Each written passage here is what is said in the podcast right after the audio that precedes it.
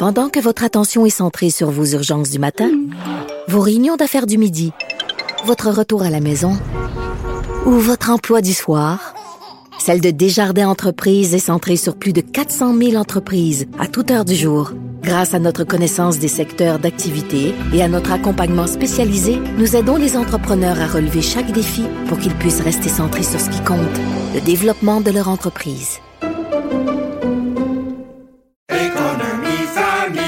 Ici Ricardo. Et Émilie, marchand d'IGA. On a envie de vous inspirer à bien manger. À moins de 5 la portion. Suffit de repérer les produits valeurs sûres et de les cuisiner avec une de nos recettes. Les valeurs sûres, c'est bien pensé, hein? Bien sûr! Détails sur IGA.net. Un adolescent de 17 ans poignardé. Une autre femme assassinée. Il est visé par des allégations d'inconduite sexuelle. Les formations politiques s'arrachent le vote des familles. Comment faire fructifier votre argent sans risque? Savoir et comprendre les plus récentes nouvelles qui nous touchent. Tout savoir en 24 minutes. Avec Alexandre Morin-Villouellette et Mario Dumont. En manchette dans cet épisode, Marc Tanguay devient le nouveau chef par intérim du Parti libéral du Québec. Harold Lebel témoignera à son procès. Cadavre jeté aux ordures, aucun blâme n'est formulé par le coroner à l'endroit des pompiers. Et le Tennessee veut criminaliser l'art de la drague. Tout savoir en 24 minutes. Tout savoir en 24 minutes. Bienvenue à Tout savoir en 24 minutes. Bonjour Mario. Bonjour. Alors, c'est chose faite. On l'attendait aujourd'hui, l'annonce du nouveau chef intérimaire du Parti libéral du Québec. Et c'est Marc Tanguay, finalement, qui va succéder à Dominique Anglade. Va donc reprendre le leadership du parti pendant qu'on organise une course, du moins on l'espère à l'intérieur du parti, pour qu'il y ait de manière définitive un ou une nouvelle chef au Parti libéral du Québec. Et déjà, Mario, il y a des noms à l'interne qui se sont fait entendre alors qu'on se dirigeait vers le caucus ben, aujourd'hui. ça a même été une surprise parce que les journalistes faisaient le pied de grue à l'entrée du, du Salon Rouge, évidemment pour un peu vérifier la température de l'eau, pour ce qui était de l'enjeu du jour, choisir le chef par intérim. On pensait qu'il y aurait un vote au caucus entre André Fortin et Marc Tanguay, que les gens choisiraient entre les deux. Et André Fortin arrive en haut de l'escalier, pour les gens qui, juste à l'entrée du Salon Rouge, et dit, moi, je n'ai pas d'intérêt, je ne veux pas être chef par intérim, je pense que c'est incompatible avec la, la, la, le fait de devenir candidat à la chefferie, et c'est ça qui m'intéresse. Et c'est ça qui l'intéresse, oui, lui et Monsef Déragi aussi, En un plus, autre député. ouais, les deux qui ont eu à peu près le même discours en disant, ben non, euh, même si c'est pas formellement interdit par les règles à l'intérieur du parti, on ne veut pas se présenter comme ça de manière euh, intérimaire parce que c'est en sûr que gros, serait... on attendait une élection pour la- le poste par intérim. Alors, on a eu un couronnement très facile de Marc Tanguay qui devenait le seul candidat pour devenir chef parlementaire, chef par intérim. Ouais, c'était le seul candidat en liste, selon ce Ouais, qu'on comprend, ouais, qui voulait se présenter pour ce poste. Et on a eu tout à coup deux candidats, presque, même s'ils n'ont pas annoncé rien, ils ont dit la porte est grande ouverte, mais on a presque deux candidats qui sont lancés dans la course à la direction du Parti libéral. Disons qu'il n'y a pas eu d'autres députés qui se sont présentés en clamant au fort. Non, non, non, non, moi je suis pas dans cette course-là. Avant même qu'on qu'on en discute, je, je ne veux pas le poste. Et donc, euh, du côté de Monsef Déragi, lui qui a encouragé aussi euh, les gens à aller se porter candidat pour le Parti libéral du Il veut Québec. une course la plus large possible. veut la course la plus large possible. Il veut que le Parti libéral revienne en force sur l'échiquier politique. Ce qui est pas fou en soi, Mario, parce que la dernière course à la chefferie qui avait fait élire Dominique Anglade, C'est un flop. c'est un flop. là. Un Ça méga avait- flop, c'est-à-dire qu'une course à deux. En bon québécois, on peut dire ça a pas levé. Là. Ouais, c'est une course à deux où le deuxième candidat, M. Cusson, ce que je comprends, c'est le c'est le président de l'Union des municipalités, c'était le maire de Drummondville, c'est un assez habile politicien, bien vu, etc. Et des gens au Parti libéral l'ont encouragé à se présenter en disant on va t'arranger ça nous autres, on va te trouver du financement, on va te trouver des appuis, puis c'était un peu du vent là. Ouais, finalement. Puis je pense quand il s'est lancé, il s'est rendu compte qu'il n'y avait pas les appuis, les appuis espérés à tout point de vue. Et donc, il s'est retiré de la course. Déjà qu'on était en pleine pandémie puis que la course avait peu de visibilité. C'était dans l'année 2020, là, au cœur de la pire année de la pandémie, le début de la pandémie. Fait que madame, et madame Anglade, est- c'est sûr que ça l'a jamais aidé. Ça l'est devenu chef par l'abandon d'un autre candidat au tiers de la course avant même que le moindre débat ait eu lieu. C'est ça, tu te sens pas porté par Non, les appuis comme ça. Rapidement, Mario, euh, qu'est-ce que tu penses de ces deux-là? On- Ils sont pas annoncés comme candidats déjà, mais on peut comprendre entre les lignes qu'ils le seront. André Fortin, Monsef Déragi, qu'est-ce qu'on pense de leur chance? Mon chef d'Éragie m'apparaît, je vais commencer par lui parce qu'il m'apparaît avoir peu de racines dans le Parti libéral. Il est arrivé récemment, il a juste un mandat, un- récemment. Quand même un mandat de fait, là, puis il l'a bien fait. Puis, mais je pense qu'il y a juste un écart entre être un député qui, dans son premier mandat, a impressionné. Tu sais, euh, c'est un peu comme hein, la différence entre un joueur de hockey qui aurait joué une première saison dans la Ligue nationale, puis on dit c'est une bonne première saison, euh, 18 buts, 30 passes, c'est très très bon pour la première saison. Mais il a pas tout cassé. Là. Puis est-ce que tu le mettrais capitaine de l'équipe? Ouais, Est-ce que tu donnerais le C sur son chandail? Il y a un an de fête, C'est un petit peu comme ça que je le vois. Maintenant, est-ce qu'il peut se faire valoir? À date, là, à chaque fois qu'on lui a donné la parole à quelque part, à chaque fois qu'il a participé à des débats, il a bien performé, il se fait remarquer. Donc probablement que lui, peut-être qu'il se dit, regarde, je vais, je vais, je vais, je vais euh, grossir mon profil, je vais me faire connaître, je vais me faire connaître comme quelqu'un dans le parti qui a de la valeur. Puis il a dit aujourd'hui, en plus, avoir reçu des messages, beaucoup de messages d'appui. Ouais, bon, on, les a pas vus. on les a pas vus, mais on pas peut, on peut, on peut peut-être le croire. ni leur nombre, ni euh, leur signataire. Ceci dit, André Fortin, ben, c'était quelqu'un qui était pressenti, qui était vu. La faiblesse d'André Fortin, c'est qu'il a été beaucoup plus discret depuis une couple d'années. là. Donc, euh, Parce qu'il a déjà été ministre des Transports, André Fortin. Ouais, il a déjà joué des rôles importants, euh, mais c'est comme si dans l'opposition au début aussi, mais là, et puis dans la dernière campagne, il a été un fantôme, dans tout ce qui a été autour de la contestation de Mme Anglade. Peut-être qu'il aimait pas Mme Anglade du tout. Tu sais, dans le fond, la conclusion à laquelle on peut tirer de ces deux... Puis quand elle a formé son cabinet fantôme, Mme Anglade, elle n'y avait pas donné aucun rôle. Hein. Ouais, ça, c'est un- quand Donc, même un il était message peut-être clair à de couteau désaveu. tiré avec Mme Anglade, c'est pour ça qu'on l'a moins vu. Et que là, il revient parce que ce matin, son point de presse était très solide. Là, il nous a rappelé qu'il est un habile politicien. Euh, bon, quant à Marc Tanguay, qui va jouer le rôle de chef par intérim, deux choses à dire. Il va falloir qu'il soit moins partisan. Tu sais, là, à date, il a joué un rôle de, de, de, de parlementaire qui picosse, là, tu sais, qui attaque l'opposition. Ouais, il a toujours été très- hargneux, très, très... très partisan. Ouais. très partisan. Euh, je pense qu'il le sait et que ça c'est moins compatible avec le poste de chef. Faut que tu prennes un peu plus de recul, faut que tu sois un peu plus sur les enjeux, un peu moins partisan. Oui, des fois, tu sais, faut que tu attaques le gouvernement, faut que tu mordes, là, mais pas sur le pas sur un ton aussi partisan. L'autre affaire, c'est que là, lui, laisse encore courir la possibilité. Parce que le, le- le président du parti a ouvert la porte à ce que le chef par intérim puisse décider de se présenter vraiment à la chefferie. Et ça, je trouve ça pas d'allure. C'est Pour moi, c'est incompatible. Pour moi, Ouais. c'est incompatible. T'es chef par intérim, t'es en charge des travaux parlementaires, de l'unité du parti. Tu n'appartiens pas à aucun camp. Tu restes neutre par rapport à tous les camps de la course à la chefferie. Et ce là, qui te permet, ouais. toi, de, de garder l'unité du parti. Alors, tu peux pas toi-même devenir un camp dans la course à la direction du parti. Surtout ça, ça, pourrait créer des cas étranges. là. Imaginons qu'il se porterait comme ça à la chefferie. Puis André Fortin en arrière, qui lui doit faire de l'unité avec son chef intérimaire. Mais, c'est aussi adversaire. son Non, non. adversaire politique. Et c'est pour ça que, Ouais. moi, à mon humble avis, M. Tanguay devrait clarifier ça le plus vite possible. Tout savoir en 24 minutes. Deux revirements de situation au procès pour agression sexuelle d'Harold Lebel, l'ex-député du Parti québécois Rimouski. Euh, on a appris premièrement que le plan de match initial de la couronne a été modifié alors qu'on devait présenter le témoignage de l'amie de la présumée victime, celle qui était dans le condo d'Harold Lebel lorsque... En fait, qui est la seule troisième dans le building, dans le condo, c'est la seule troisième personne. qui dormait au moment Ouais. des faits reprochés à Harold Lebel, donc qui aurait vu, pu par contre vivre ben, l'après, le lendemain et autres. Finalement, n'a pas témoigné alors que c'était prévu aujourd'hui, n'a pas témoigné. Et l'autre surprise, Harold Lebel, lui, va témoigner à son tour, va prendre la barre lundi prochain. Donc, euh, le procès est ajourné d'ici là, le jury libéré pour le week-end. Ça s'annonce quand même un, un témoignage assez suivi lundi prochain. Harold Lebel qui avait continué quand même ses activités de député Ouais. quand il était indépendant, mais est-ce qu'on l'avait entendu publiquement comme ça sur la chose? Pas à date. Je parle pas nécessairement de cette cause-là, mais souvent, quand je, pour avoir fait des entrevues avec des, des avocats, des criminalistes d'expérience, euh, Harold Lebel a choisi un procès devant jury. Oui. Et devant jury, si t'as un témoin, euh, t'es comme lui, c'est un député, euh, habitué de parler aux gens, parce que là, t'as juste à convaincre un des jurés qui, qui, qui est non coupable. Tu sais, c'est pas comme un juge, là, tu sais, qui va regarder les faits, euh, froidement, un seul juge, euh, expérimenté. Là, t'as un jury.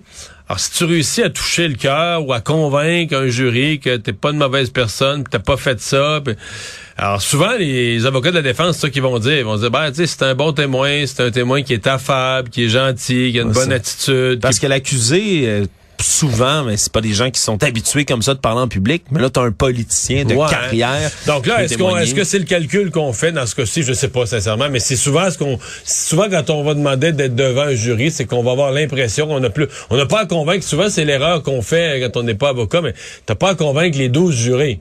Ça prend l'unanimité pour avoir un verdict de, culpabilité, ça te prend l'unanimité du jury. Fait que si t'en convaincs un, deux, ben un, des fois les autres vont le faire plier, peut-être s'il est seul dans son camp, mais la minute t'en convaincs deux ou trois, t'as un jury divisé, t'as pas de condamnation.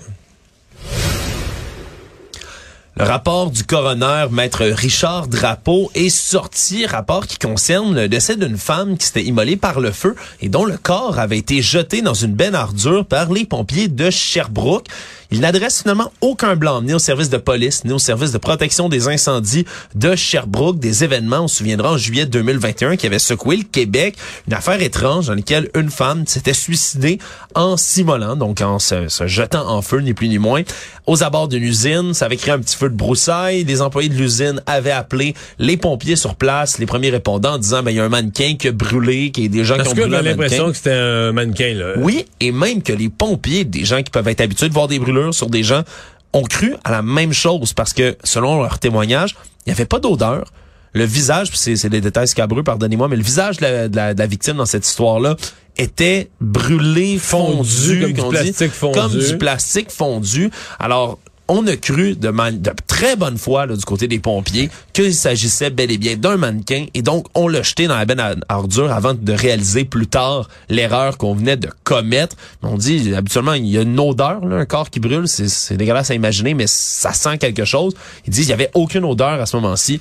On était pourquoi? vraiment c'est parce que la température est montée à un niveau trop élevé? On sait pas trop. Est-ce que c'est On- parce qu'il y avait des accélérants? La personne s'était aspergée d'accélérants? On C'est pas d'explication. Moi, je, je veux dire, je- ce, que- ce qui, ce qui m'arrache le cœur, c'est que j'ai entendu le conjoint, qui lui est très en colère là, contre les contre le rapport, en fait, contre les pompiers, mais surtout contre le rapport du coroner, comme si le rapport du coroner aurait dû rendre justice à la victime, à la situation, euh, en blâmant les pompiers ou en les condamnant à quelque chose. Puis autant je, je, je sympathise avec lui, autant je trouve épouvantable l'idée que le corps d'une conjointe, d'une personne a été mis dans un... Autant... C'est évident que c'est de bonne foi, c'est évident que c'est une erreur. Je pense que personne s'imagine que les pompiers... Un d'entre eux aurait mis un doute, puis d'après moi, ils... Mais tu sais, s'ils l'ont fait, puis ils l'ont mis dans une benne à ordures, c'est parce qu'ils étaient sincèrement convaincus. Là, ben... Fait que tu sais, t'as des- une erreur. L'erreur a beau être très hautement absurde là, dans ce dis ok c'était pas reconna- c'est pas reconnaissable très hautement grave en termes de conséquences pour le manque de respect pour une défunte mais c'est une erreur pareille c'est comme un accident tu dis un accident est bête bête bête la personne a juste C'est toujours bête un c'est, accident. c'est toujours bête, mais des fois, c'est plus bête. C'est-à-dire que tu vas juste faire un mauvais coup de volant, puis il va y avoir quatre morts. Fait que tu vas dire, c'est démesuré la gravité, quatre morts. Mais ça reste un maudit accident, tu comprends? Ça reste un geste Hmm. non volontaire, un petit geste, une petite erreur de conduite d'un appareil, d'un véhicule. Puis là, ben, c'est, obligé de dire, j'entends la détresse du conjoint, mais moi, je- sincèrement, je lis le rapport du coroner, puis je me dis, je pense qu'il a bien fait son travail, puis que c'est vraiment un terrible terrible, méprise, dans ce terrible erreur Les de fait, de ouais. bonne foi. de- les pompiers ont reçu une formation depuis pour être sûr que c'est un événement qui se reproduira pas. Non, toi et moi, Mario, c'est quoi les chances de revoir un événement bien, comme sais celui-là? C'est probablement que tous les pompiers du Québec dorénavant vont être, tu sais, avant de mettre, euh, d'après moi, même si c'est un mannequin, ils vont le ramener aux ambulanciers dorénavant. Là, tu sais, ils vont être tellement prudents. Actualité. Tout savoir en 24 minutes. Une histoire assez rocambolesque nous parvient non pas du Québec en totalité, Mario, mais de l'Irlande. Il y a un Irlandais qui a été reconnu coupable devant un tribunal à Dublin, donc capitale de l'Irlande, d'avoir engagé un tueur à gages pour assassiner un couple de jeunes Québécoises ici, en sol québécois, qui avait encouragé sa femme à lui à le laisser. C'est une histoire absolument ahurissante qui a été rapportée par nos collègues du journal. Brian Kennedy, 35 ans, lui a plaidé coupable cette semaine d'avoir sollicité donc un homme afin de tuer Stéphanie Poirier et sa conjointe Clara Hood Brunette, deux femmes donc québécoises, couple originaire de Chaudière-Appalaches qui a rencontré en 2019 la femme de monsieur Kennedy en- dans un jeu en ligne, jouant à un espèce de jeu qui s'apparente à Donjon Dragon en ligne. Avec le temps, fini par devenir des amis Ça, ça ensemble. m'impressionne quand même. Ouais, même moi, tu vois, je, je, je suis gamer à mes heures, là. Je joue à des jeux vidéo, puis je me suis fait des amis en ligne. C'est pas mes grands chums, mais il y, y en a pour qui euh, ça devient des amis. Tu sais, des gens Ouais, avec qui tu, à qui tu Donc, elle partages est souvent. devenue amie avec une Irlandaise. Avec- L'Irlandaise est devenue amie avec une Québécoise. Avec deux Québécoises, ouais, le couple, et ils se sont mis en jouer ensemble à ce jeu-là, ensemble, pendant de longtemps, et sont devenus amis par le fait même, ont échangé des messages intimes sur leur vie, sur plein d'autres choses. Et la femme de Kennedy a indiqué aux deux, à ses deux nouvelles amies qu'elle souhaitait le quitter. Le problème, c'est que son conjoint avait accès à ses messages, avait continué à surveiller Donc, ses, elles, elles l'ont encouragé à dire, si t'es rendu Ouais, là... si t'es pas bien, laisse ton, co- ton, ton copain, euh, t'as pas à rester là. Mais lui a vu ça et il était tellement en colère après la rupture, a été tellement choqué de tout ça qu'il aurait confié à un proche qui voulait régler le problème. Le proche, lui, en, bon tueur à gage, aurait exigé de l'argent, l'aurait même menacé pour en avoir encore plus. Il y avait une photo du couple, leur adresse, une photo de la maison, euh, aurait fait des menaces. Bref, une histoire complètement folle. Mais c'est que le gars, tu dis, euh, t'es-tu interrogé sur ton couple?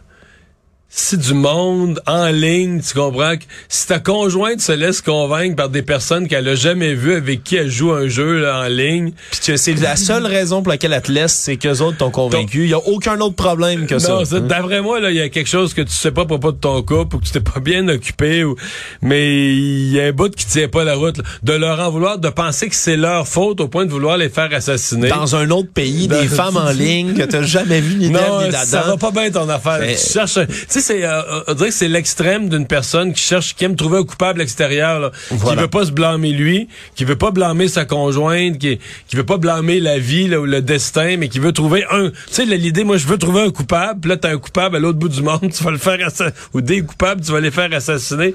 Il y a quelque chose de profondément, euh, profondément cinglé, mais dans Ouais. l'obsession de trouver un coupable. là. Lui, euh, M. Kennedy, là, depuis qu'il a été arrêté au printemps 2020, a admis tout ça, a dit qu'il était revenu sur sa décision depuis ce temps-là, qu'il avait Ah, dit au tueur à gage, donc de, de, de, de garder l'argent puis de pas effectuer tout ça. Euh, le problème, c'est que quand il été perquisitionné chez lui, on a trouvé aussi de la pornographie juvénile, donc il a plaidé coupable aussi à possession de pornographie juvénile, risque jusqu'à 10 ans de prison. Il va connaître sa sentence en janvier. Donc une histoire rocambolesque qui a des racines jusqu'ici au Québec. Peut-être que ça, ça aurait pu justifier le divorce si sa conjointe avait su qu'il y avait de la pornographie d'enfants. J'imagine que oui. Savoir et comprendre. Tout savoir en 24 minutes. Un tollé a été déclenché sur Twitter, Mario, euh, après qu'une publication ait été faite par le journal ontarien, le Toronto Star, euh, journal quotidien bien connu euh, en Ontario. Défenseur de toutes les minorités au monde. Ah, non, sauf une. Laquelle, Les Mario? Québécois. Les Les Québécois. Québécois francophones, non, ça. euh, toutes les minorités au monde ont toujours raison en toute matière, mais les Québécois francophones, c'est des gros dégueux. Ils ont écrit sur les réseaux sociaux, et je cite, Au Canada, la pénurie de Tylenol et d'autres médicaments contre la douleur et la fièvre pour les enfants s'aggrave, et l'un des facteurs qui contribue à la crise semble être l'exigence d'étiquettes bilingues. C'est ce qu'ils ont écrit sur leurs réseaux sociaux. Alors oui, en ce moment, il y a une pénurie de Tylenol, de ces médicaments-là, qui a lieu en ce moment un peu partout au Canada. Parce que là, de blâmer les étiquettes bilingues, hein, parce que comme si une étiquette avec quelques mots en français au lieu de seulement en anglais, ça compliquait la tâche, c'était plus difficile. Mais là, Mais je suppose que ça a pour effet que certaines livraisons prévues pour le marché américain, tu peux pas les envoyer sur le marché canadien, peut-être. oui, Mais il y en a toujours eu sur le marché canadien jusqu'à récemment. sur nos ondes euh, dans les dernières semaines, là, le président de l'Association québécoise des pharmaciens propriétaires, Benoît Morin, lui explique que la pénurie, là, c'est vraiment parce qu'il y a des parents qui ont fait des réserves de médicaments. Au sortir de la pandémie, maintenant, il y a des maladies respiratoires qui affectent les enfants de plus en plus. Les urgences sont bondées. On veut vraiment éviter tout ça. Donc, il y a beaucoup de familles, de parents qui ont décidé d'acheter en stock pour un moment. Donc, ces médicaments, Ouais, ce qui crée, entre autres, la pénurie. Puis, puis de la minute que les gens ont vu la tablette vide une fois, là, c'est mortel, c'est fini. On se Dès que la papier de toilette en Dès que, la, ça, dès que la tablette sera remplie, là, tout le monde en prend deux boîtes, tout le monde en prend plus que ses besoins. Vite, vite, vite, vite. Ah. Puis tout le monde en saisit. C'est ce qui créerait cette pénurie. Mais là, le Toronto Star qui s'est avancé sur le bilinguisme, ça a fait réagir, Mario. Il y a des gens qui ont répondu un peu partout. Il y a une ancienne, il y a un ancien journaliste du Globe and Mail de L'Espero qui écrivait, moi j'ai une imprimante, on peut faire des autocollants. Même moi, je pourrais traduire une étiquette Tylenol. Come on. Entre autres, des, des textes, des, toutes sortes de tweets, tweets, pardonnez-moi, comme ça, qui ont, euh, qui ont été le répertoriés sur la twittosphère aujourd'hui. Ça s'est enflammé. Ça crée un tollé quand même en français et en anglais, ce dossier-là. Est-ce que c'était de la francophobie de la part de Toronto Star? Une vulgaire erreur? C'est une question qui reste à déterminer. Le Québécois qui est à la tête d'une organisation controversée de faux policiers dont on a beaucoup discuté hier. Groupe complotiste qui se désigne comme étant la garde nationale du Québec. Eh bien, son dirigeant, lui, a déjà été arrêté et accusé au criminel pour s'être faussement présenté comme un agent de la paix, Mario, le mois dernier. L'homme de 57 ans s'appelle Daniel Pagé et non Daniel Gaumont, comme on le prétendait au départ, parce que c'est son nom qu'il utilise en public. Lui avance qu'il est dans le processus pour faire changer son nom, mais que ce n'est pas fait encore. Mais son vrai nom, donc Daniel Pagé, est accusé au criminel le mois dernier pour avoir usurpé le titre de policier. La Sûreté du Québec a même déposé un mandat d'arrestation contre lui le 11 octobre dernier. Il va devoir se présenter devant les tribunaux en décembre pour cette affaire. Donc, ça révèle un peu les arrières de tout ça. la garde nationale du Québec, c'est pas seulement des gens qui se prétendent policiers. Ouais, mais ça révèle que l'ensemble de leur opération, tu peux pas c'est illégal en soi de, de s'auto-proclamer une toute force de l'ordre, de, de prétendre à vouloir faire des arrestations, de se présenter comme policier quand tu ne l'es pas au Québec. C'est même pas légal de faire ça. Ouais, il y a un homme du centre du Québec qui a averti la Sûreté du Québec justement à l'égard de Daniel Pagé. C'est pour ça qu'il a fini par être arrêté en disant qu'il y a cinq gars de la garde nationale qui sont débarqués chez lui le mois dernier en disant qu'il était des policiers qui voulaient l'enquêter parce qu'il était un pédophile. ont affirmé qu'il était sous écoute. L'homme évidemment garde, veut garder l'anonymat après tout ça pour qu'il craigne de représailles. Et donc, ils sont débarqués chez lui. Il a dû appeler la police pour qu'il finisse par déguerpir. C'est inquiétant de savoir qu'il y a des gens comme ça qui débarquaient chez lui en le traitant de pédophile traiter quelqu'un de pédophile, Mario, dans les cercles complotistes, ça ramène presque toujours à QAnon ben et à la mythologie autour des gens qui pensent qu'il y a des élites satanistes, pédophiles, qui cachent des enfants, qui en font le trafic, etc. Donc, euh, c'est inquiétant de voir qu'il y en a euh, qui décident d'agir, ni plus ni moins, avec leur titre, leur faux badge de shérif comme ça du Québec. On le rappelle, si jamais il y a des gens de ce genre-là qui viennent chez vous puis qui réclament quoi que ce soit, appelez la police, c'est absolument illégal. Tout savoir en 24 minutes. Elon Musk a fini par envoyer un tout premier courriel généralisé aux employés de Twitter, du moins ceux qui restent, parce qu'il a coupé près de 50% des emplois du géant du web. Un message assez euh, cinglant dans lequel il dit euh, je vais pas édulcorer mon message, ça se peut euh, que le climat économique soit désastreux pour des entreprises comme Twitter très bientôt. Alors, je vous demande de revenir en présentiel, tout le monde Parce au que bureau. croit pas au télétravail. Il croit pas du tout au télétravail. Il avait déjà fait quelque chose de similaire avec son autre entreprise, Tesla. Mais là, il a dit, tous les employés, c'est interdit maintenant de faire du télétravail. C'est vraiment bizarre parce que, tu sais, c'est monsieur technologie, monsieur... Et tu dis, ça devrait être le premier là, qui croit au télétravail, mais en fait, non, il devrait être celui qui invente la nouvelle affaire pour faire du télétravail encore plus efficace. Et, pourtant, lui croit, il dit c'est minimum 40 heures par semaine, vous rentrez au bureau, vous travaillez. Je vais pas vous cacher, ça risque d'être extrêmement difficile. Lui qui continue de, de, proclamer que Twitter va bien et d'un autre côté que ça va mal et qu'il faut prendre les grands moyens pour s'assurer de, mais de tu revenus. Penses-tu que les employés veulent tous rester? Aujourd'hui, on a fait état de démission en bloc d'une certaine frange de Twitter qui, eux... le changement est tellement radical, le changement d'attitude, de philosophie. Tu travailles là depuis des années, t'es avec tes collègues, tout, tout va relativement bien. La moitié de tes collègues sont dehors. Toi, t'as plus jamais de télétravail. 40 heures au bureau, t'as été habitué à faire une partie en télétravail. Il me semble que toutes les conditions sont réunies pour dire... C'est juste que là, ça met tellement à pied, Meta met à pied dans le secteur, ça met tellement à pied dans le secteur, peut-être certains vont être prudents, vont dire peut-être pas la période idéale pour se retrouver du travail. Les réseaux sociaux embauchent pas beaucoup, mais quand même. Disons que on n'en a pas fini de jaser de Twitter et de ce qui se passe à l'intérieur de ça. Le monde. On n'a même pas fini de comptabiliser les votes de la soirée électorale de mi-mandat aux États-Unis du 8 novembre que déjà certains euh, certains politiciens ne perdent pas de temps pour implanter des mesures. Il y a certains républicains au Tennessee, la majorité locale, qui a introduit un projet de loi qui veut rendre criminel l'activité de drague et non pas là, les drag race avec les, voitures à gros moteurs. Non, non. Les drag queens. Les drag queens. Le projet de loi SB3 qui a été présenté au Sénat de l'État qui qualifie les shows de drague d'obscénité, ni plus ni moins, et dit les imitateurs masculins ou féminins offrant des divertissements ayant une apparence ou un appel de luxure serait passible maintenant d'encourir une inculpation qui pourrait juste caler un crime, Mario, ni plus ni moins.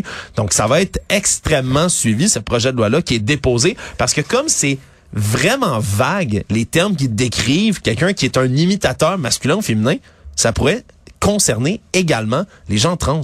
C'est ce qu'on a peur du côté des gens de l'État, des démocrates qui vont combattre coûte que coûte cette Ouais. nouvelle loi qui Mais- va être imposée.